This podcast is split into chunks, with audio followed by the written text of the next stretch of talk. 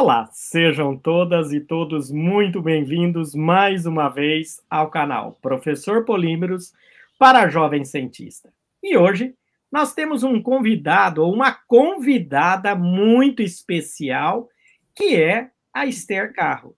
Ela é arquiteta, mestre em arquitetura e uma pessoa que vem fazendo um trabalho extremamente importante, que é que vai nos ensinar hoje como fazer uma transformação social. Esther, tudo bem com você?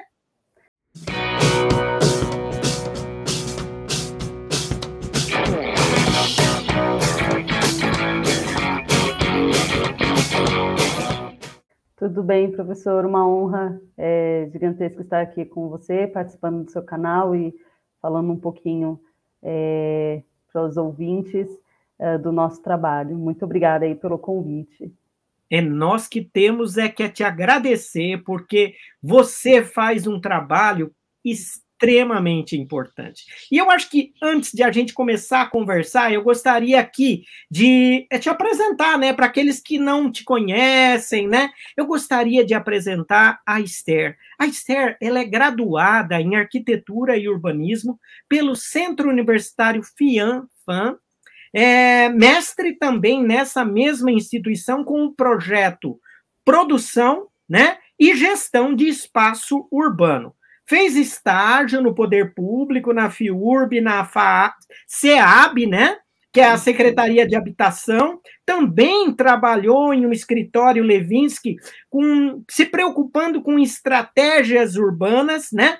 E hoje vem trabalhando como arquiteta, né, e urban, ativista urbana, né, é já professora de pós-graduação em urbanismo social, integrante do núcleo de mulheres, né, e território do laboratório Cidades, é fellowship na Avenues School, né, e também hoje, né, é presidente do Instituto Fazendinhando, né, que ele a origem foi um belo projeto que eles começaram no Jardim Colombo, aonde ele tem, né, é, como eixo principal, né, a transformação de território de forma cultural e social. Participou da Bienal, da 12ª Internacional, Bienal Internacional de Arquitetura, com o projeto Contribuições para Outras Narrativas, né? Ah, acabou duas pós-graduação recentemente, duas pós-graduações recentemente, ah, uma em habitação e cidade e a outra em urbanismo social, né? E realiza diversos projetos sociais em territórios vulneráveis, buscando o desenvolvimento da sociedade no meio, por meio da educação e do empreendedorismo social. Esther, uma bela história que você vem construindo, hein? Sim, sim, é verdade. Com, enfim, com o apoio de muitas pessoas, é, e eu venho construindo essa, essa trajetória aí com experiências dentro do poder público, é, em escritórios de arquitetura, e eu acho que principalmente é, dentro dos territórios vulneráveis das comunidades, né, que é o lugar onde eu nasci, cresci e vivo. É, então, é bem somando aí é, alguns anos, uh, acho que é, uns oito anos seguidos, assim, de, é, de muito, muito, muito estudo é, e muito trabalho. Eu imagino. Agora diz para mim, você nasceu no, no Jardim Colombo, é isso? Isso, exatamente. Eu nasci e cresci no, no Jardim Colombo. É uma das comunidades que faz parte do complexo de Paraisópolis, situada na região do Morumbi, é, na zona oeste de São Paulo. E, e diz para mim uma coisa, é, pelo que eu sei, se eu tiver errado, você me corrige, por favor, né? Paraisópolis é a, a segunda maior Isso. comunidade da cidade de São Paulo. Então, assim, nós estamos falando de mais de 100 mil, porque aqueles que não conhecem, né, é, mais de 100 mil pessoas, é uma grande população, né? É, é que ah, geralmente as pessoas elas conhecem muito Paraisópolis apenas por Paraisópolis, mas Entendi. Paraisópolis ele tem um complexo Paraisópolis. Tá. Dentro desse complexo é, há quatro comunidades: Paraisópolis, né, propriamente dito, o Jardim Colombo, é, o Porto Seguro e o Pinheiral. Então, é, até gosto de falar um pouco sobre isso, porque geralmente quando as coisas chegam, acaba chegando na, na, na, na maior comunidade e, as, e aquelas que são menores é, acabam ficando, né, sem, sem apoio, sem suporte, sem apoio, né? meio esquecidas. Sim, então gosto muito de, de, frisar isso, essa importância de que existe um complexo, né, então que Sim. há essas outras comunidades também. Agora diz para mim uma coisa, você nasceu aí, né, e, e fala para mim, como é que você era como criança? Olha, como que eu era. É, você era uma criança sapeca, levada, curiosa, você gostava de brincar eu do quê? Eu era muito, muito curiosa, muito, muito. Eu, eu sempre fui, acho que assim, é, quieta, é, muito focada, muito centrada, mas muito curiosa. Então, eu lembro que quando eu era, eu era criança, é, tinha as bagunças todas, era eu que planejava, e era aquilo de subir. Eu tenho muitas cicatrizes né, na, nos meus pés, nas minhas pernas, nos meus braços também, porque eu subia assim no, nos muros, nas paredes. Teve uma vez que, nossa, eu, subindo numa das paredes, é, meu pé rasgou assim no, nos pregos gigantesco, porque estava é, estava tendo uma construção na frente da minha casa e eu não sabia é. o que era. Ninguém chegou e falou para a gente, olha, o que, que, vai ser e tal. E aí eu falei assim, não, eu quero saber o que estão fazendo. e aí eu nossa, eu era muito, muito, muito, muito. Eu fazia é, barraca de madeira para fazer casas, robôs também. Eu pegava materiais reciclados e ficava fazendo uma série de é, de robôs, de, enfim, imaginava muito, era muito, eu gostava muito da, é, além da curiosidade, acho que a é. criatividade me despertava muito o, o, interesse. Então, eu gostava assim, ah, se os professores passassem algum trabalho, eu tinha que inovar em alguma coisa. Eu não, eu não gostava de entregar exatamente como eles pediam. Tinha que fazer alguma coisa diferente, tinha que, sabe, é, eu, eu, sempre fui muito assim, muito nas, uh, nas aulas também sempre prestei muita atenção, sempre estudava bastante, é, gostava de ficar dentro da. Depois que criaram uma biblioteca na frente da minha casa, é, aí eu ficava também horas naquela época uh, dentro da biblioteca, estudando, lendo. Então, assim, eu. A leitura nos leva, a leitura nos leva para viajar, né, Esther? É, muito. E eu, eu recomendo. Nesse momento eu estou lendo esse livro aqui. Eu sou. Opa, eu sou Malala. Ah, nossa! É, eu já conhecia a história dela, né? Mas acho que lendo o livro é, você fica assim, você, você, aprende muita coisa. É difícil de parar, né? É, é, exatamente. Então indico muito assim a leitura que é, eleva os nossos horizontes, trabalha muito com o nosso imaginário, traz Sim. muito conhecimento para a gente, Sim. então é extremamente importante. agora diz uma coisa, você é, estudou sempre em escola pública, não? Sim, só no último ano, no terceiro ah. ano do ensino médio, é, hum. que eu ganhei uma bolsa para estudar em um, um colégio particular. Ah. E aí foi até nesse colégio, uh, da, da, bolsa que eu ganhei, é, assim, eu tive, eu tive sentir um contraste muito grande para estudo público e o, estudo, e o ensino, ensino particular. É, para mim foi um choque muito grande. Tinha algumas matérias que eu conseguia assim tirar de letra, mas falando para as matérias exatas era muito mais muito mais difícil assim. Eu, nossa, eu lembro às vezes até chegava a chorar porque era muito muito muito diferente o, o ensino é, e aí, uh, nesse, nesse, colégio, uh, no final, para você se formar, você tinha que fazer uma espécie de um TCC. E hum. nesse TCC, é, você tinha que escolher um, a área que você é, queria exercer futuramente, para servir hum. como, como um teste, para você ver se realmente é aquilo que você quer.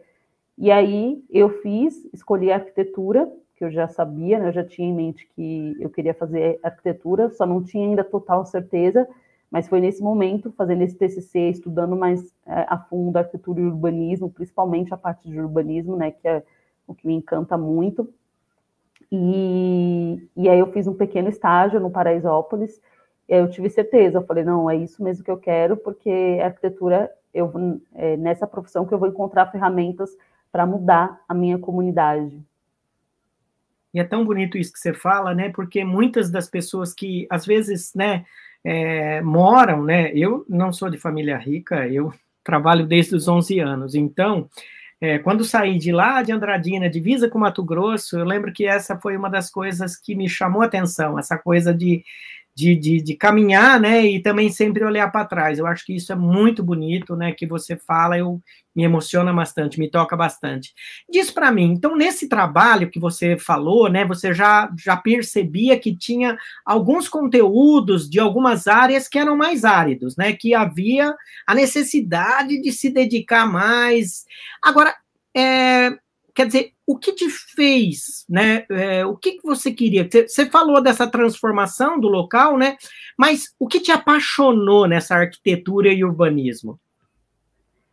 Hum, bom, primeiro no começo, é, eu olhava assim é, a arquitetura é, muito como decoração, como algo de luxo, é, onde só as pessoas com mais dinheiro poderiam ter acesso.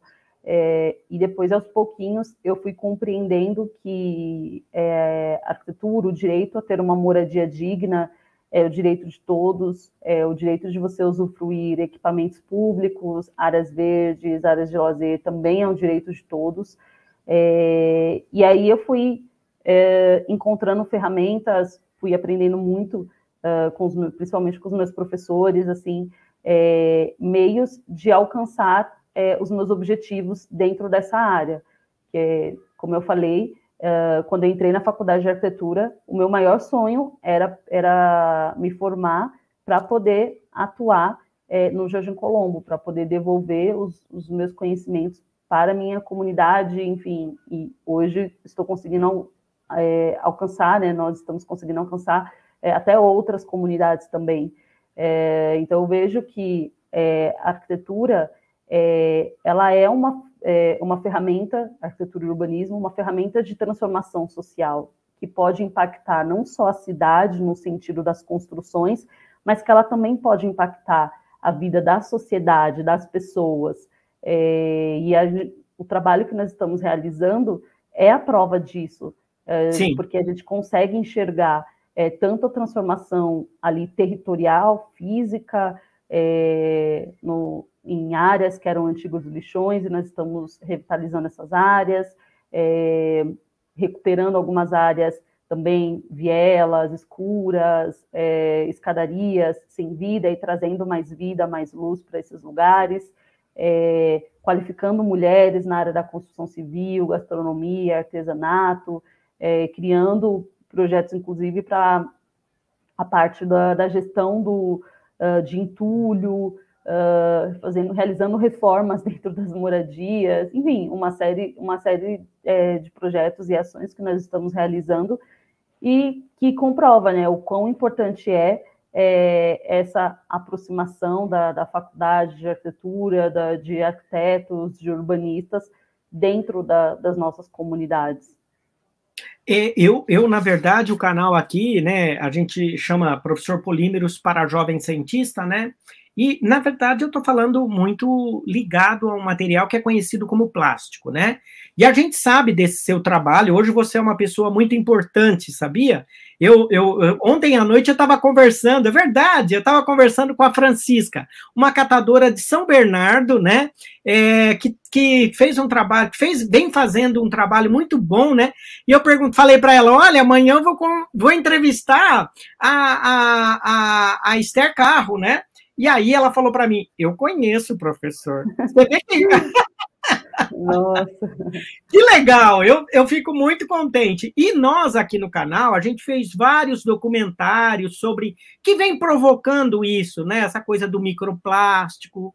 É, eu brinco um pouco no canal, quem quiser ver também, é, lixo ou resíduo, ser ou não ser, sabe? Porque, na verdade, a gente vem transformando um pouco o conceito que antes era lixo, a gente passou para resíduo e eu quero lutar muito para virar o quê? Uma matéria-prima secundária. Que, na verdade, quando a gente pensa em matéria-prima secundária, ele tem um valor. Então, a partir do momento que eu for descartar esse material, essa é uma nova matéria-prima. Claro que eu vou pensar primeiro Exatamente. no reuso, porque a, a reciclagem não é a solução para o nosso planeta sustentável, né? E a gente sabe que vai haver uma mudança muito grande nessa questão de sustentabilidade. E por isso, Esther, eu sei que você tem o projeto, né, que é o Fazendinhando, né? É, que vocês transformaram uma área que talvez não fosse tão grande, mas que tinha muito, muita matéria-prima secundária, né? E eu queria que você contasse um pouco como era naquela época. Eu, sabe por quê? Eu fico pensando assim, né? Como como não sei se você, é, é, eu vou contar aqui no canal, né? A, a, minha filha trabalha com ensino de crianças, né, do município e em região, né, bastante vulnerável, né? E ela estava falando com a criança, né, trabalhando essa questão do, dos resíduos, aonde põe o descarte e tal.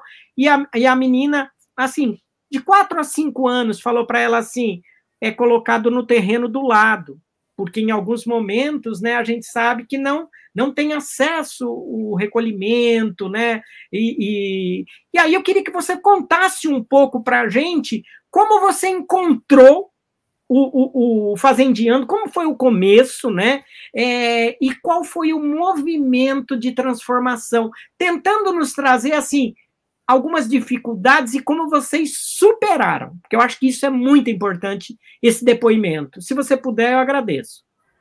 Sim, bom, então, é, dentro do Fazendinha, nós temos um, um, projeto que é o Parque Fazendinha. É, nós começamos, foi o nosso primeiro projeto, que nós começamos no finalzinho de 2017, é, muito com, com, a participação do, do Futuro, que é uma plataforma digital estuda o, é, o futuro das cidades, é, com Mauro Quintanilha, que fez a transformação de um antigo lixão em um parque também na favela do Vidigal, no Rio de Janeiro. Então, ele trouxe essa inspiração para a gente. A gente conseguiu mostrar, apresentar é, é, esse case é, para a, a, comunidade, mostrar que era possível, sim, é, transformar aquele espaço. E também é, com a União de Moradores, que é uma associação que fica dentro da comunidade do Jardim Colombo, que meu pai lidera. E nós juntamos, acabamos juntando forças. Eu estava terminando a faculdade e já muito empolgada de falar assim, nossa, eu já vou terminar e eu já vou começar fazendo aquilo que eu mais queria, que era atuar na minha comunidade.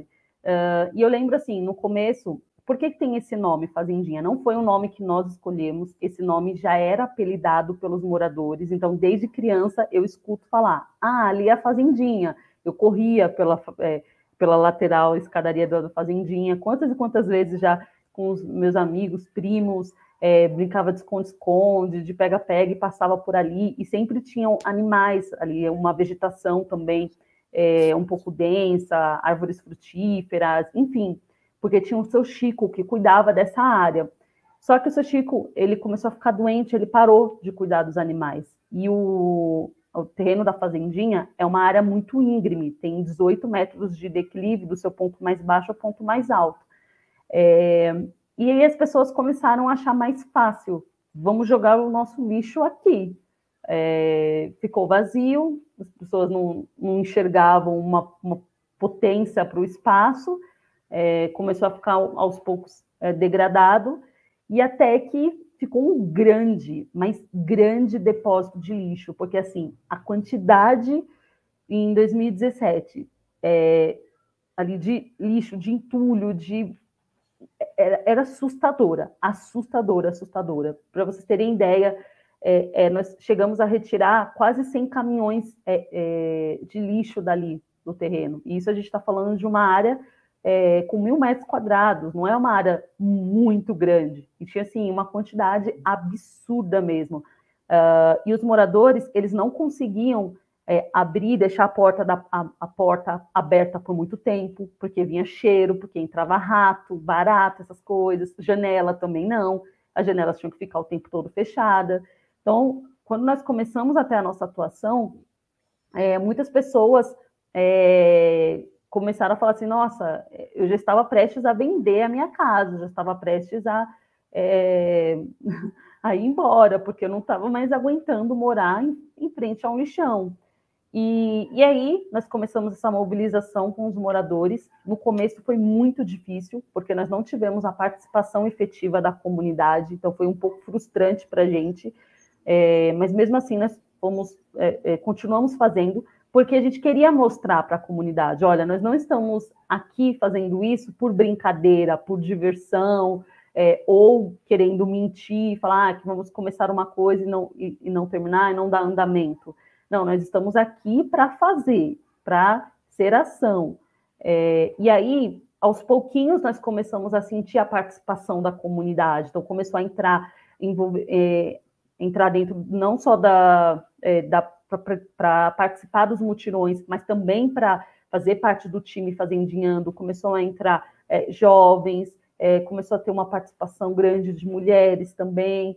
Enfim, e principalmente quando a gente criou o primeiro festival de arte e de cultura. A gente teve um apoio muito grande é, do Antônio Moela Torre, que é um arquiteto e músico do MIT. Na época ele estava fazendo um mestrado, e ele ficou conosco durante dois meses, em, uh, em junho e julho de 2018. E aí, nesse festival, a gente conseguiu mobilizar muito a comunidade, a gente conseguiu ter uma escutativa com os moradores, entender, explicar, mostrar para eles, conversar assim, de frente a frente com o morador, pessoalmente com o morador e, e falar: olha, é, você faz parte dessa mudança, você, você precisa é, estar no lugar, ajudar, se envolver. E nesse festival que nós utilizamos tanto no, no dia 22 de julho de 2018, nós utilizamos tanto o espaço da Fazendinha quanto a rua paralela à Fazendinha. Fechamos a rua para o transporte e abrimos a rua para o transporte, não, né? Na verdade, para, para os veículos. E abrimos a rua é, para a cultura, para a arte, e foi um sucesso. Foi um sucesso porque, assim, tudo muito cheio, uma participação muito grande das pessoas. E depois disso, nós começamos a entender que para a gente trabalhar com a questão territorial, para a gente é, realizar a transformação física desse espaço, a gente também precisaria atrelar a transformação cultural. Então, envolver os moradores, conscientizá-los. Não é com, e a gente também entendeu que a conscientização não é só colocar uma placa proibido jogar lixo. Não, a conscientização vai muito, muito além disso. As pessoas elas precisam se sentir pertencentes é, de todo o processo. E aí foi Uh, eu acho que é bacana também falar é, que uma das nossas matérias-primas principais é o pneu, e não são... O pneu! É, é o pneu, é, porque como o terreno ele é, ele é íngreme, é, nós tivemos que fazer três contenções. Sim. E essas contenções, é, nós estamos hoje, concluímos a segunda contenção, nós tivemos que dar uma pausa no projeto no ano passado, estamos retornando é, agora, porque o, o, o, parque ele não está concluído ainda.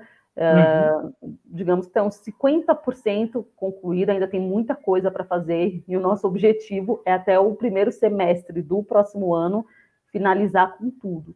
Uh, mas, enfim, nós utilizamos esse pneu, nós pegamos esse pneu, nós somos, é, andamos pela região do Morumbi, por Paraisópolis, por uma série de lugares com uma perua do Barão, pegando é, pegando assim nas ruas é, esses pneus, porque a gente pedia, escrevia é, e-mails para pedir para as empresas e ninguém respondia, ninguém falava nada. Nós éramos invisíveis é, para uma série de, de organizações e eles não davam credibilidade né, naquele momento para o nosso trabalho. Então nós não, nós vamos desistir, a gente tem que ir atrás. E aí nós fomos atrás desses pneus.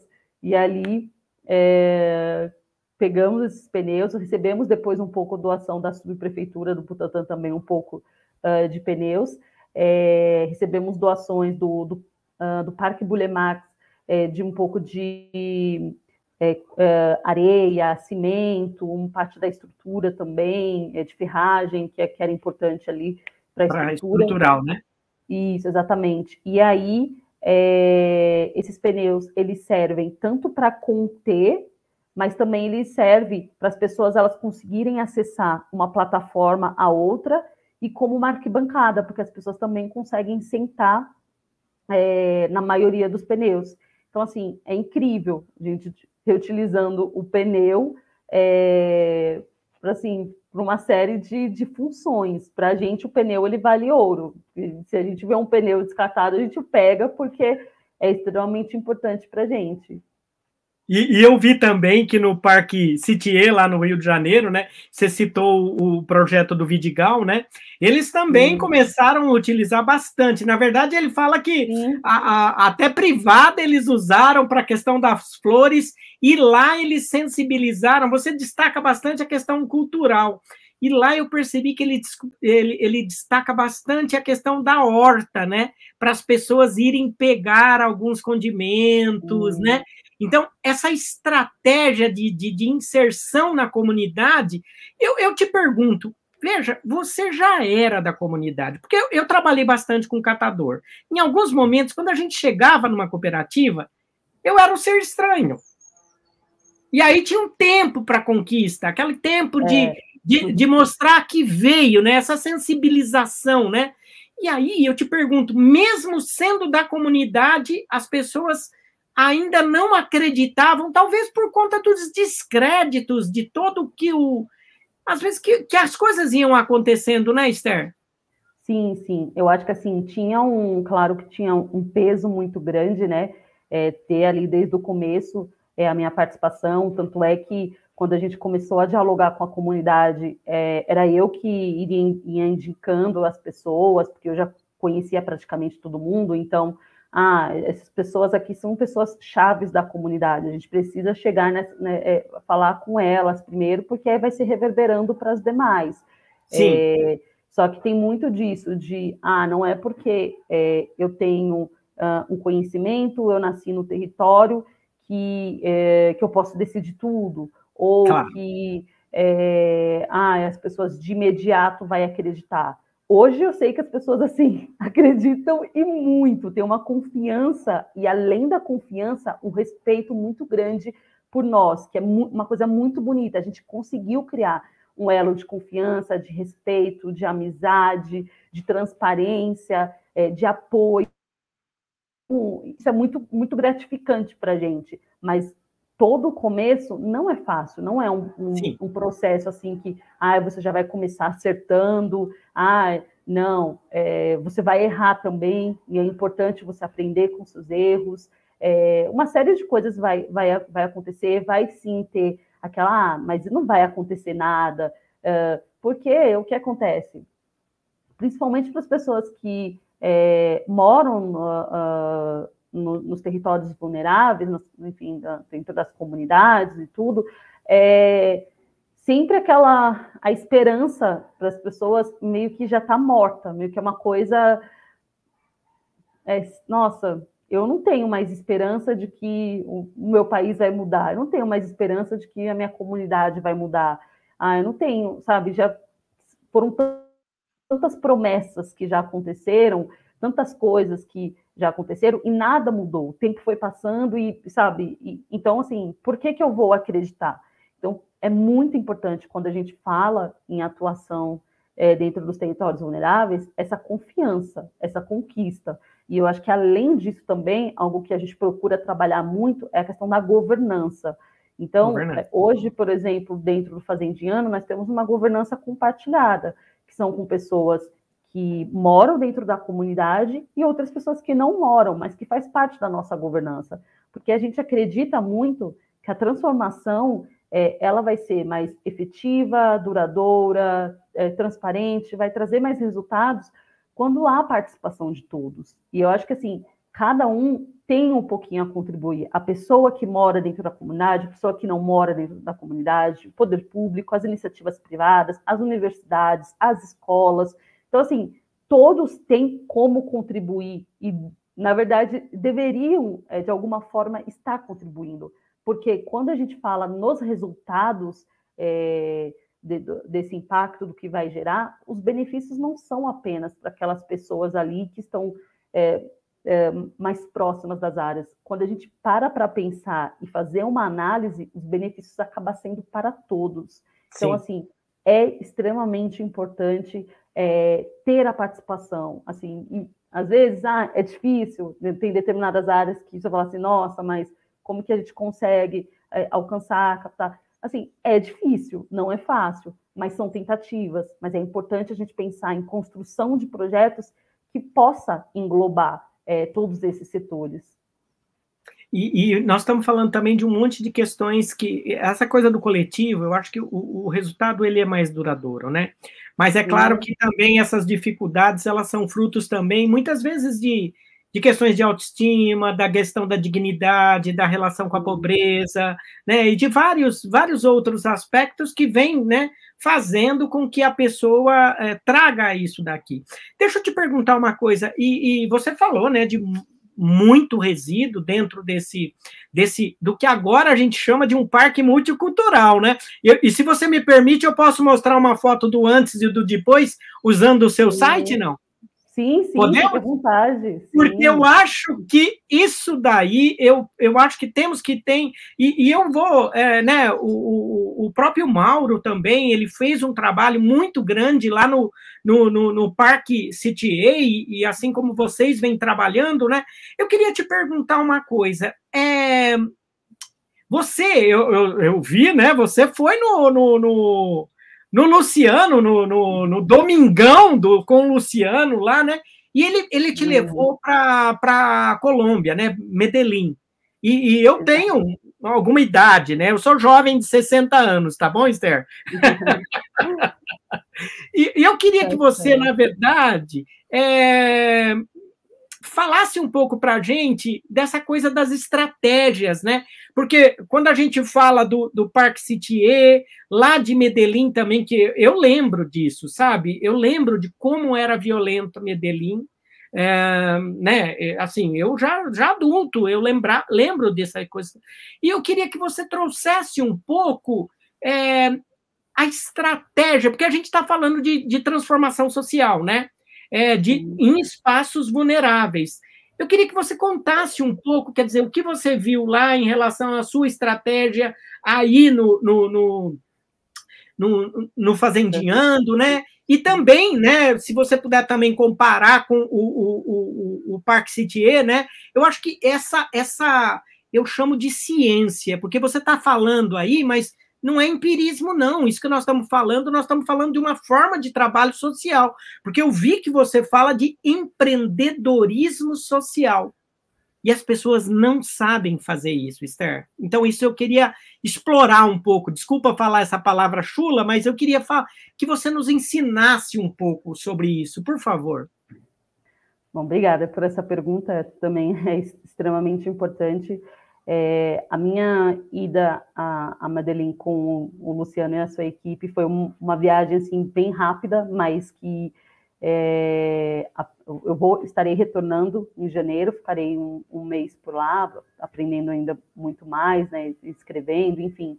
E mas já, já deu um parâmetro assim muito muito grande. Eu já consegui é, vislumbrar e ver de fato assim é, o que quando há a participação uh, do poder público, quando há a construção de uma boa arquitetura, quando há é, integração uh, dos equipamentos públicos, uh, do transporte público, é, há um diferencial, um impacto muito grande. Então, acho que, assim, primeiro de, de tudo que eu fiquei muito surpresa é, ao chegar em Medellín é de saber que é, houve, nas intervenções que aconteceram, todas essas intervenções, houve investimento público, houve investimento de iniciativas privadas.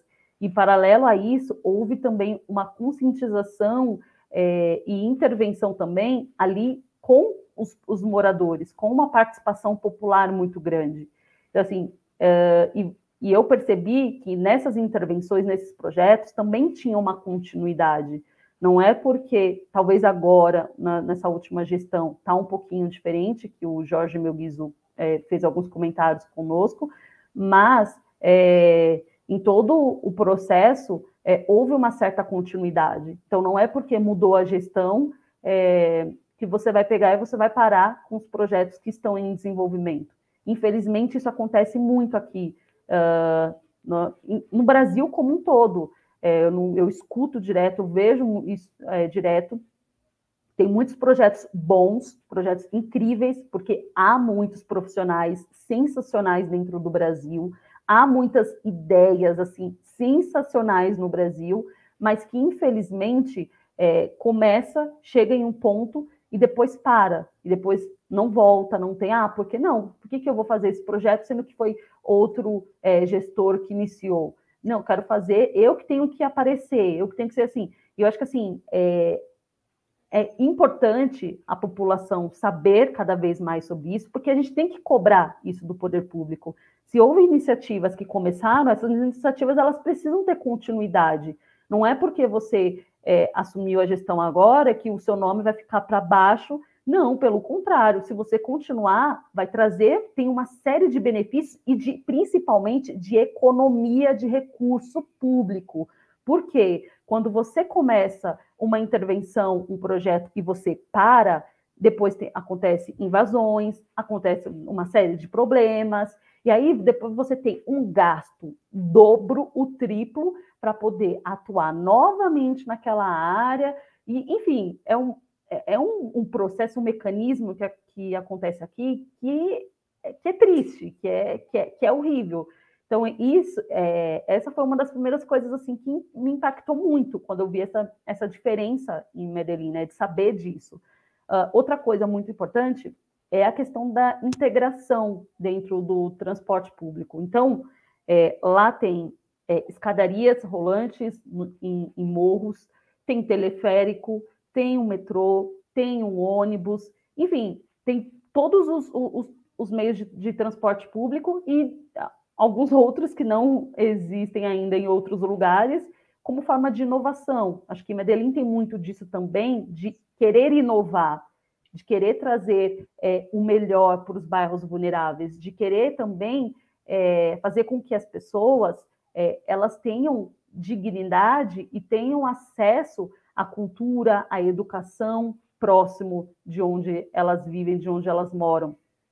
E aí uh, foi muito interessante porque quando eu comecei a visualizar Medellín, eu vi uma quantidade gigantesca de morros. É muito, muito, muito, com declives assustadores. Eu tenho certeza absoluta que é muito maior. O 18 metros ficou pequeno, né, Esther? Sim. O 18 e, metros de declive aí. Sim, e todos os outros ah, morros, declives que nós temos aqui no Brasil, não se compara com Medellín. É muito, muito, é muito, muito maior.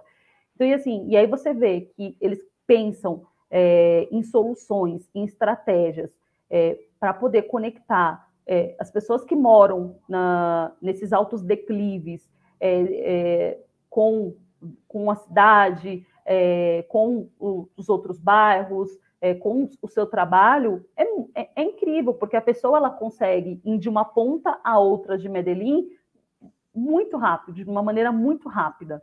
E, uma, é, nessa parte também de integração, a partir do momento que você coloca escadarias rolantes, assim, dentro do, de, desses morros também, é incrível, porque você ganha muito mais tempo. Você imagina só as pessoas ali, principalmente é, as mulheres ou idosos que uh, estão trabalhando e aí tem que acessar até chegar na sua casa. Imagine só subir um, uma série de degraus, vários e vários lances de degraus, e nunca ter um, um, fim.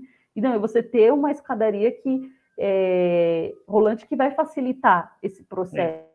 Sim. Então, assim, são várias técnicas que eles utilizam é, que geram essa facilidade. Tem muito também a conexão ali é, da calçada, da rua com uh, as moradias. Então, tem muitas moradias que você consegue perceber que tem a calçada, era, é como se ela faz, faz parte das moradias, dos comércios. Então, a pessoa ela sai da sua casa é, e ela tem uma, uh, ela tem sociabilidade, ela tem é, um caminhar, ela tem um, consegue usufruir a calçada é, como sendo um espaço livre, urbano, mas de maneira pública, sabe? Ela consegue, não, a calçada é a extensão do meu lar, é a extensão da minha casa. Isso é, isso é muito importante. Tem alguns trechos aqui em São Paulo que, que, é, é, que é desse jeito e que, assim, é um diferencial muito grande, que você vê a criançada ali jogando bola nessa calçada, tem pequenas quadras, é, tem música, tem um uh, mobiliário urbano. Então, assim, é o que enriquece, traz vida, diminui a questão da violência, diminui a questão do medo das pessoas é, no sentido de transitarem é, por esses espaços. Uh, e a, acho que outro ponto também muito bacana é a arquitetura de qualidade. É você pensar que, assim, uh, as todas as intervenções que foram feitas têm uma arquitetura de altíssima qualidade. Uh, então, assim, não é entregar o pior para uh, os mais pobres, mas é entregar o melhor. Então, assim, as pessoas, quando elas visualizam isso, elas também, de alguma forma, se sentem pertencentes disso. Porque estão, estão entregando o melhor. E, além de entregar o melhor, eu estou participando junto, eu estou construindo junto. Então, uh, Medellín, ainda há pobreza? Sim. Ainda a violência? Sim. A violência como era antes? Não, hum. claro que não tem. Diminuiu assim drasticamente. É, Medellín foi premiada, acho que em 2013 ou 2016, não, acho que foi em 2013, se eu não me engano, com, é, com um prêmio é, praticamente Nobel de urbanismo, um prêmio que só uh, Nova York, é, cidades de primeiro mundo tinham recebido esse prêmio. E Medellín foi um, é, uma das primeiras cidades da América Latina a receber é, esse prêmio como cidade inovadora, cidade criativa, que conseguiu, que promove, tenta promover uma cultura de paz, que são coisas extremamente importantes.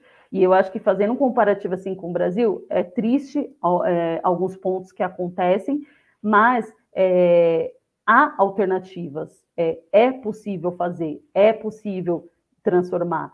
E um outro uh, lugar também que nós estivemos em, é, em Medellín, que foi em Moravia, no bairro de Moravia, que se assemelha muito ao nosso projeto, que é, eles transformaram também, lá tinha um, uh, um lixão gigantesco, gigantesco, uh, nossa, muito, muito feio, eu vi as, as imagens ali, não tinha acesso, as pessoas eram muita gente que nesse lixão é, pegavam coisas para se alimentar, uma, nossa, era muito, muito triste.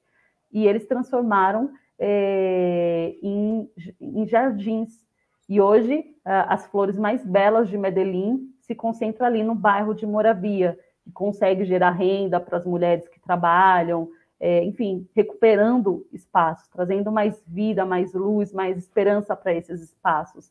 E que eu acho que também é uma boa alternativa para a gente. É, há muitos espaços livres, urbanos, públicos, que têm um potencial muito grande, que a gente deveria estar atuando mais nesses espaços, é, que deveriam é, é, enxergar é, intervenções, potências nesses espaços, e que de alguma forma poderiam impactar muito de quem mora ali próximo.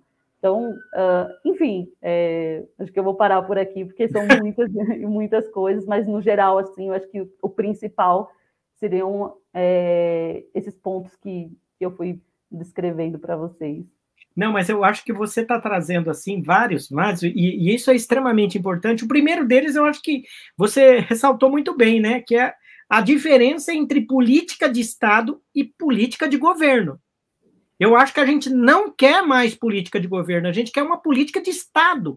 Trocou o governo, doesn't matter. Tanto faz, né? Porque tem que continuar, é uma política de Estado. É, é, nessa área de, de, catadores, a gente percebe que, às vezes, coitados, falta um material para eles trabalharem. Por quê? Porque trocou o governo e um estimulava, o outro vai tentar repensar e passa um governo inteiro, quatro anos, não não, então assim, tem que ser política de Estado. Eu acho que você falou, e isso nós, nós enquanto cidadãos, temos que tentar olhar para isso. Porque o cara que fez, ele vai continuar sendo lembrado de qualquer forma, né? E o novo, ele tem que dar continuidade, que isso deve também ser cobrado por nós, né? E você traz também essa coisa da integração, dessa coisa da. E, e, principalmente, eu acho que isso é muito legal essa coisa da qualidade, né? Da qualidade. Né? Quer dizer, na verdade, eu não vou levar para aquela área um produto de má qualidade. E eu também trabalho um pouco, né, Esther, essa coisa da reciclagem. Material reciclado não é de segunda linha, eu consigo obter materiais lindos. belíssimos. Hoje a gente tem alumínio reciclado custa caro, resíduos é, incorporados em coisas com obra de arte, projetos lindos, né, que a gente vê. Eu vejo isso. É, eu, eu conheço uma pessoa que era, ele trabalhava com é, é torno. E hoje ele está expondo, uma peça dele foi ao Louvre, você tem uma ideia. E, e usando material reciclado. Né? Eu acho que isso é muito legal. Ô, ô Esther, fala para mim uma coisa. Eu sei também que vocês agora já estão né, é, com esse know-how. Eu queria que você falasse um pouquinho sobre a, a, diferença, né? Porque às vezes a gente a gente falou de governo, né, de, de, de poder público, né?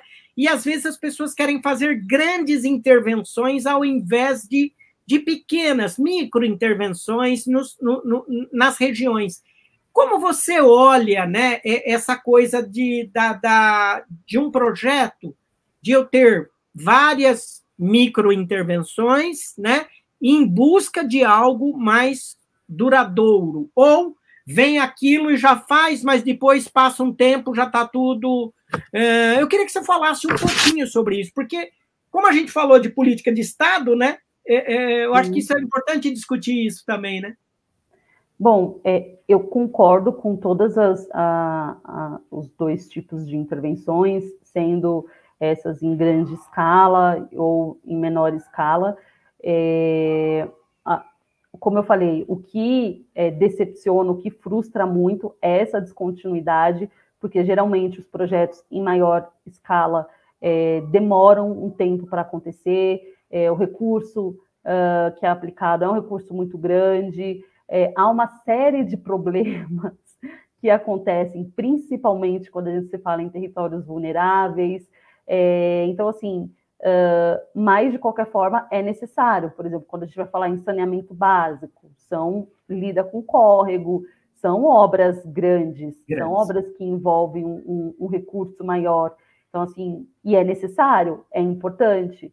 É, mas é, eu acho que uh, deve-se, dentro da, da, das políticas públicas, também valorizar um pouco mais essas microintervenções, é, também é, fomentar organizações que estão é, atuando nessas microintervenções. O que eu vejo, infelizmente, é que não há esse, é, esse fomento, é que há muito assim. Eu conheço, por exemplo, alguns coletivos que já tentaram é, realizar, é, revitalizar algumas praças, uma série de, de coisas, mas sempre é, se depara com a parte burocrática. E aí para tudo, e aí não tem continuidade.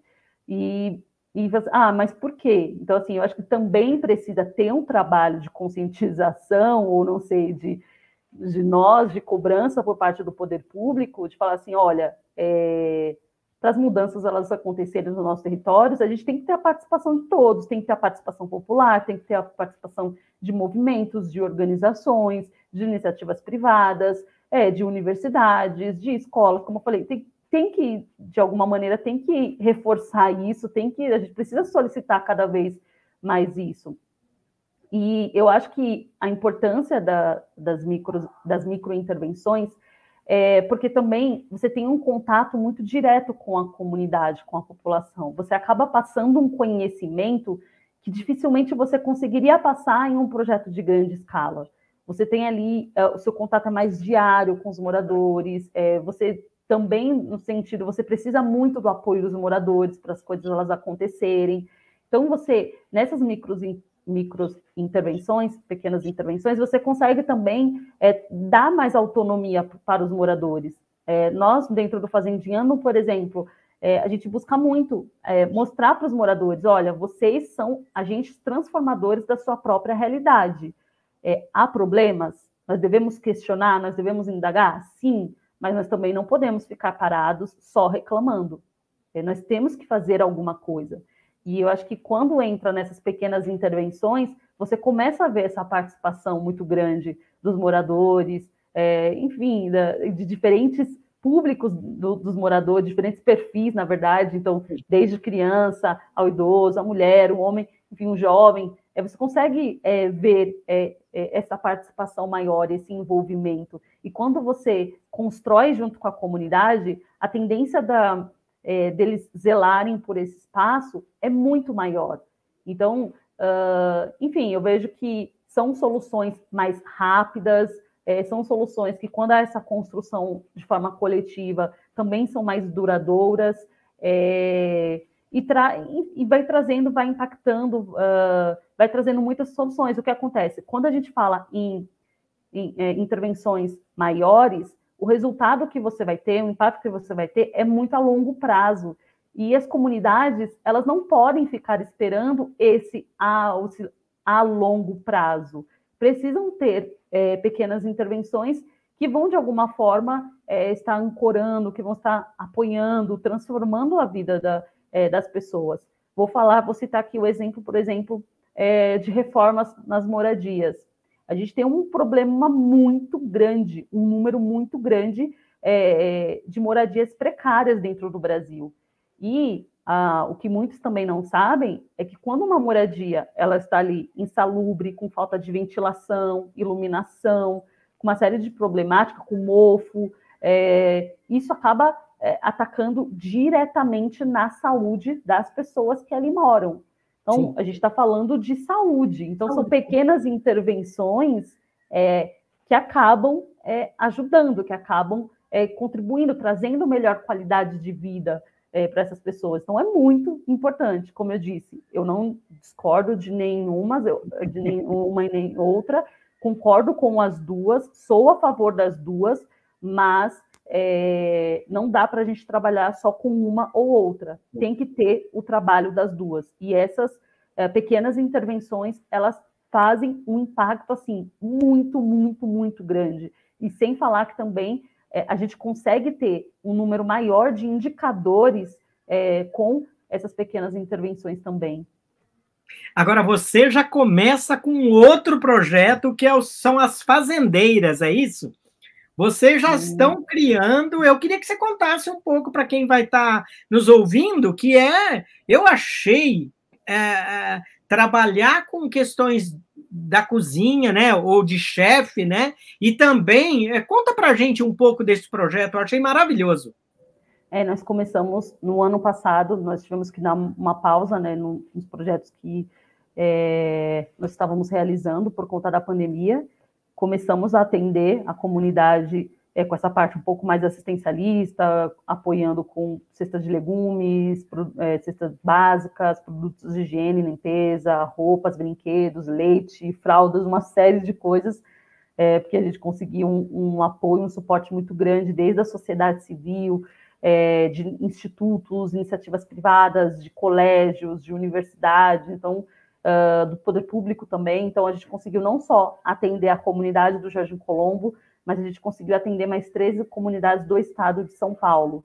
E, e aí, nesse momento em que nós estávamos realizando essas atividades, essas ações, nós também estávamos fazendo algumas pesquisas e cadastros, e nesses cadastros constavam assim, muito, um número muito grande de mulheres desempregadas, é, morando de aluguel, com filhos, com baixíssima escolaridade. Algumas nunca tinham feito um curso na vida delas, a maioria, sim, é, não tinham terminado o, o ensino médio.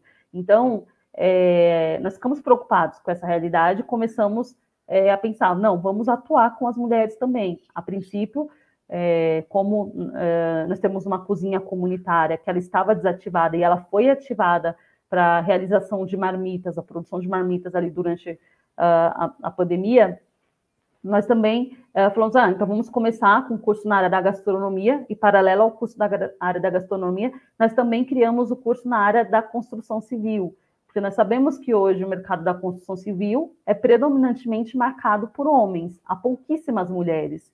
E a Sim. gente sabe que, infelizmente, é, há uma baixa qualidade é, desses profissionais. São pouquíssimos profissionais na área da construção civil que conseguem se destacar, que conseguem oferecer, ofertar um trabalho bem feito. E a gente sabe que a mulher ali, quando ela aprende, ela uh, uh, principalmente com os detalhes, ela, ela é mais detalhista, ela é mais cuidadosa, Sim. ela tem mais, mais sensibilidade. E aí nós falamos assim, bom, a gente precisa de alguma maneira ampliar o leque de opções para essas mulheres. E aí uh, abrimos cursos na área é, da construção civil, então nós tivemos cursos de azulejista, é, de pintura, de eletricista, de pintura inclusive já aconteceu em outra comunidade. É, a, a, nossa ideia é expandir para outras comunidades também, porque a gente porque tem gerado um resultado muito positivo. É, mulheres estão conseguindo, já conseguiram trabalho, já estão trabalhando na área da construção civil, muitas delas já conseguem é, reformar as suas próprias, as suas próprias casas, uh, e também a gente consegue ter um, um acompanhamento da, uh, das fazendeiras e elas começam a participar muito mais é, das ações que acontecem dentro da comunidade. E é muito interessante desse projeto, porque as aulas práticas acontecem na casa delas. Então, ao mesmo tempo que a gente gera é, qualificação profissional, trabalhamos muito nessa parte, mas a gente também está é, oferecendo um, uma maior qualidade de vida, já que os ambientes são reformados por elas, uhum. e essa conexão também com uh, gerando mais oportunidades de emprego. Isso é maravilhoso. Eu queria te perguntar uma coisa. Na verdade, você não só está formando né, as próprias fazendeiras, a questão da, da, né, de, de, de chefes e de, de projetos é, também da construção civil, mas também é, de liderança, né? Porque você está estabelecendo aí uma. E eu queria tocar um pouco, antes de a gente estar tá terminando, né? É, eu queria que você veio de uma formação de arquitetura. Né? A gente sabe que hoje nas universidades os cursos de graduação eles têm que ter cada vez mais um olhar para a extensão. Isso já, inclusive, uhum. tem na resolução, né? Eu, eu, queria que você fizesse é, um, um, uma ajuda para a gente aí, uma fala, no sentido de que, bom, primeiro, nós estamos falando de algum skill que é muito importante, liderança. Dois, olhar para a comunidade, olhar para a sociedade, olhar para o outro, a questão da empatia, né? O trabalho em grandes empresas, se eu for para grandes empresas, eu vou ter que saber trabalhar em work team, eu vou ter que olhar para o outro, né? Então, Sim. eu queria que você nos, nos, falasse um pouco assim, quer dizer, o que esses jovens e o que as universidades têm que se preocuparem para formar novos jovens, né? Ô, Esther, deixa eu só, antes de você começar a contar, só para você ter uma ideia, eu trabalho às vezes com o pessoal da engenharia, viu? E você sabe o que eu faço? Eu pego os meninos e as meninas, né? E eu faço o seguinte: tem que fazer um trabalho. Como eu trabalho com, com resíduos, né? Eu, eu falo assim: vocês têm que ir lá na cooperativa, fazer um vídeo, e não basta só ter vídeo, você tem que aparecer no vídeo. No começo, eles brigam comigo, não sei o quê. Depois, eu compro pipoca e guaraná e a gente fica assistindo o vídeo. É uma choradeira, porque eles falam que isso é transformador na vida. Imagina. Então, é legal quando você fala isso, e eu queria que você nos desse alguma dica aí de, dessa coisa da liderança e também da questão social, de como, né, para estimular essa transformação social, por favor.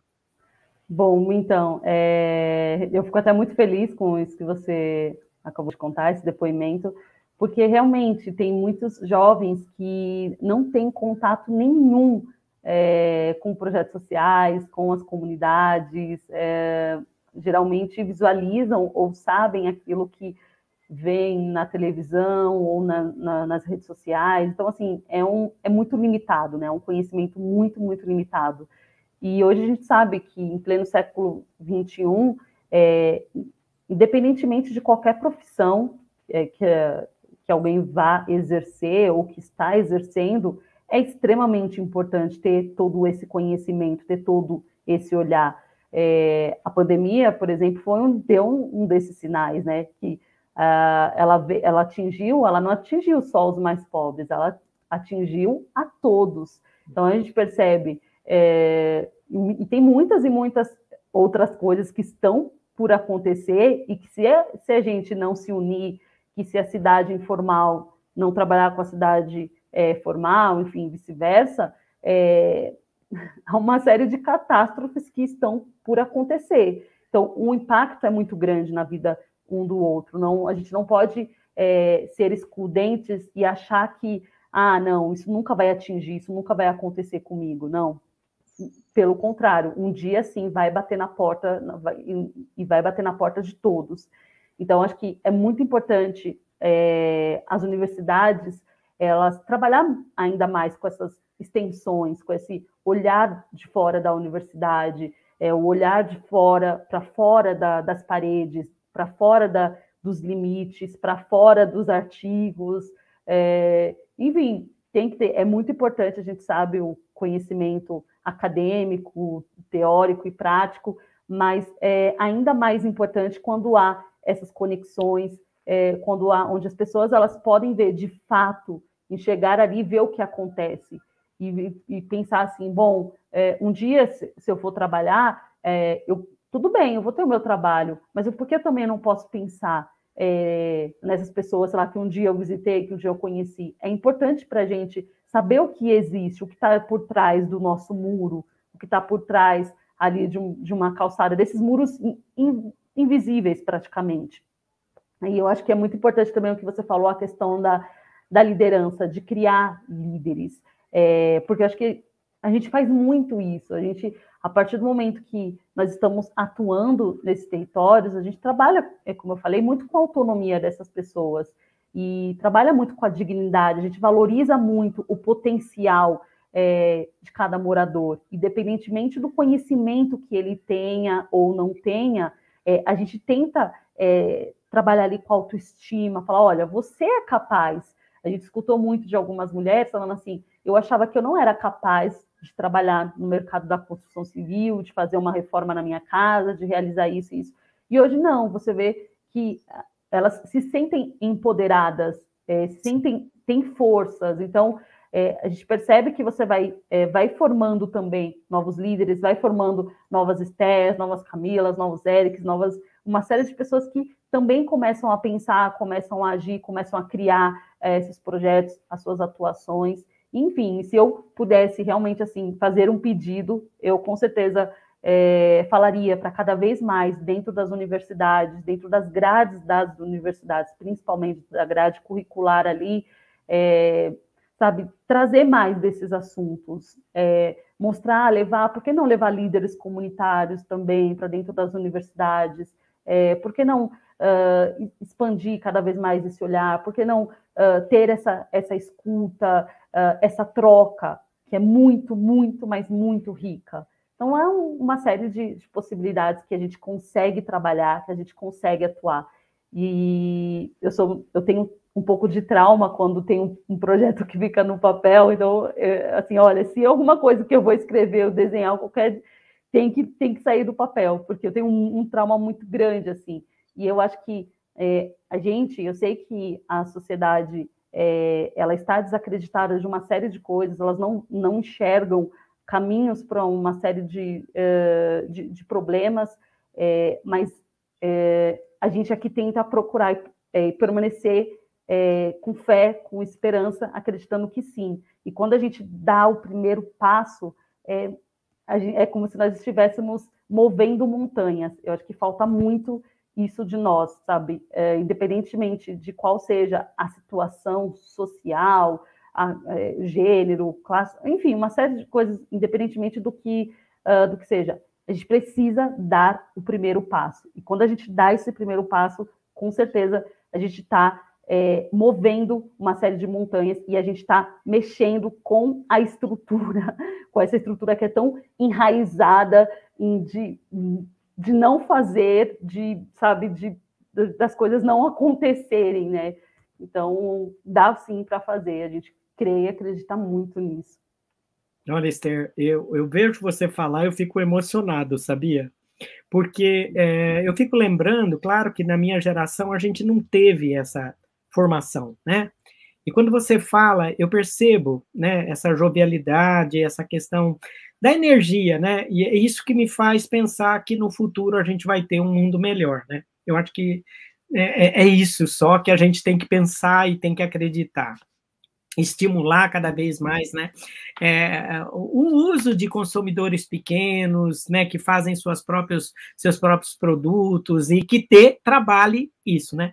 Olha, Esther, e, e eu acho que também que o que você falou, é, eu queria também fazer uma provocação aqui no canal, hein, essa coisa da extensão, essa coisa da formação social, da liderança, é, é para todas as áreas, seja química, Exato. engenharia, matemática, biologia, porque é, é, é, todos os problemas hoje estão muito mais complexos e a gente vai precisar de biólogos. Eu tenho certeza, no seu projeto você tinha ambientalista, você tinha preocupações com, né, com várias. Nós temos, nós temos é, uma diversidade muito grande. Eu não falei isso, mas assim, é, há, há pessoas de diferentes perfis uh, dentro do Fazendinhando, e, e, nós somos muito a favor disso, dessa diversidade de profissões.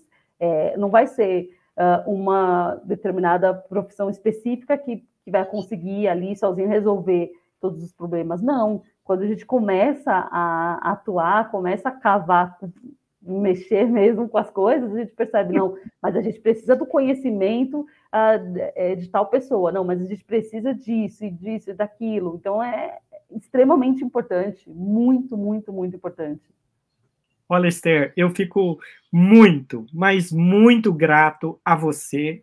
Eu acho que a gente conversou uma coisa tão, tão importante aqui, que é como trazer, como promover essa, como fazer essa transformação social, né? Eu acho que, que é um trabalho, né, como a gente viu, né, de, de intervenções curtas e longas, né, que eu acho que isso é, que tem que ter aporte, né, e eu, antes de terminar, eu queria que você te, usasse aqui o canal também para dizer é, as pessoas que quiserem contribuir com os projetos que vocês vêm conduzindo, né, eu sei que vocês o Instituto Fazendinhando é um instituto sério, né, que vocês vêm fazendo um uhum. trabalho bastante voltado para a comunidade. Então, eu queria que você deixasse aqui algum, alguma, alguma orientação é, de que como que é, eu sei que tem o site do Fazendiando, né? Então, eu queria isso. que você falasse aqui sobre isso para antes de a gente finalizar. É pelo site mesmo, é www.fazendinhando.org. Aí lá vai encontrar é, um pouco dos nossos projetos, um resumo dos nossos projetos, vai encontrar também é, um e-mail, que aí, no caso, se quiser deixar alguma mensagem é, é para ajudar de forma voluntária, para ajudar com algum conhecimento também, é só escrever por lá. E tem também a parte das doações, que aí tem, é, explica tudo direitinho. Ou também, se quem quiser conhecer um pouco mais dos nossos projetos pelas redes sociais, tem lá o Facebook e o Instagram, é, arroba Fazendinhando. Olha, eu sou muito, mas muito agradecido a você de estar aqui. E muito obrigado. Eu, eu só eh, te peço assim, caso você queira deixar alguma mensagem para o jovem especial, por quê? Porque é aquele que muitas vezes tem dificuldade no estudo. Né? Eu sei que você não tinha escola aí no Jardim Colombo quando você Eu não estudava. tem ainda. Você não tem ainda, então. Então, você caminhava muito. Então, é, é, essa história de vida é muito, muito inspiradora. Então, se você quiser deixar alguma mensagem, por favor, fique à vontade. Bom, é, vou fazer um, um pezinho né, no que você já falou, essa questão da educação, é, porque, assim, realmente, quando eu era criança, Uh, até hoje não tem uma escola no, no Jardim Colombo, é, e para eu ter acesso à educação, eu tinha que andar ali é, uns 25, 30 minutos, e era por um caminho bem complicado, bem difícil mesmo, não, não era muito fácil é, para chegar até a escola. e quando chovia, então, pior ainda, mas eu não lembro, eu conto nos dedos os dias que eu tinha que eu tive falta durante todos os meus anos uh, na, na, escola. E eu sei muito bem é, o quão é difícil uh, hoje para um jovem atuar, se envolver, se engajar, é, criar, inovar, pensar na, na, na, educação como um processo de transformação, mas é, eu acredito muito que é a educação que vai transformar, que a educação ela salva, que a educação ela lapida, é, que a educação ela abre pontes, conexões, é, e, entre tantas outras coisas. E então acho que assim, uh, o meu recado que eu deixo para cada um de vocês, principalmente para os jovens. Uh, não desistam, sabe? Eu acho que uh, quando a gente está no, no, período da juventude, ali da adolescência também, a gente tem muito. Acontece uma série de coisas que a gente quer desistir, que a gente quer, acha que não tem mais jeito, que não há mais solução. É, então, assim, não desistam, continuem na sua caminhada, continuem persistindo nos seus sonhos. É, e eu acho que quando a gente tem um sonho uh, assim, individual, é bacana, é importante. Mas quando a gente sonha de forma coletiva e quando a gente sonha também pensando no bem comum é, de todos, é mais difícil, mas com certeza, assim, as recompensas que você vai obter, elas são grandiosas. Eu falo que eu fiz arquitetura porque eu queria mudar minha comunidade, mas eu acho que a arquitetura ela mudou a, a Esther que, que há dentro de mim. É, a Fazendinha, é, todos os projetos que nós desenvolvemos, não só mudou a minha comunidade, mas me mudou de uma forma assim é, gigantesca, me, me, quebrou por várias vezes, e, nesse, e nessas quebras depois foram é, se juntando, conexões foram é, é sendo criadas, é como se fosse um, um, vaso que quebra, mas foi moldado novamente. E eu vejo que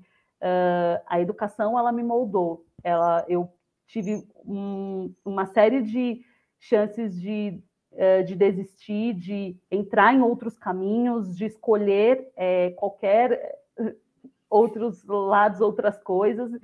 E não, e eu não, não escolhi isso. E olha que eu fui muito julgada, eu fui muito criticada, eu fui muito menosprezada é, por ser mulher, por ser negra, por, por morar no, ah, numa periferia, e nem por isso, nenhum desses motivos nunca, nunca me fizeram desistir. Então, se você puder, em alguns momentos da sua vida, fechar os olhos, fechar os ouvidos para as críticas negativas e pensar apenas nas aquelas coisas que vão te construir, que vão te fortalecer, é muito importante. Faça isso, porque eu, eu tive que fazer, ainda hoje faço de vez em quando também, mas é, eu fiz isso e eu vejo a importância que é. E nunca, mas nunca deixe de acreditar em você e no potencial que existe em você. Não precisa de grandes transformações, não precisa estar nas grandes mídias, não precisa estar enfim, é, para achar que você tem valor. Cada um tem um valor. Quando eu era criança, eu recebi a mão, literalmente, eu recebi a mão e o abraço de muitas, de muitas pessoas. E foi através dessas mãos, através desses abraços, é, através des, desses conselhos, que eu sou hoje a pessoa que, é, enfim, que eu, estou me, que, eu estou me tornando e conseguindo, de alguma maneira, é, impactar um pouquinho a sociedade. Esther, é meu muito, muito obrigado, que eu acho que você nos deu muitas informações, muita. É, acho que muita lição também de vida, de, de, de, de formas, né? É, e trouxe também muitas, muito conteúdo, que eu acho que isso é extremamente importante nesse processo de transformação social. Meu muito, mas meu muito obrigado. E aqueles e aqueles que estão nos ouvindo aqui no canal Professor Polímeros para Jovem Cientista, olha, se você gostou dessa entrevista, que foi maravilhosa, eu não queria acabar, né? Mas a gente sabe que tem um time da internet, né? Então, ó, se você gostou, compartilha. Não esquece de dar um like, né? E eu esqueço sempre, não se esqueçam de se inscrever no canal. Lembrando que o nosso professor Polímeros também tem o Instagram, professor Polímeros. Segue nós lá. E olha, muito obrigado. Vejo vocês aqui no canal. Um abraço.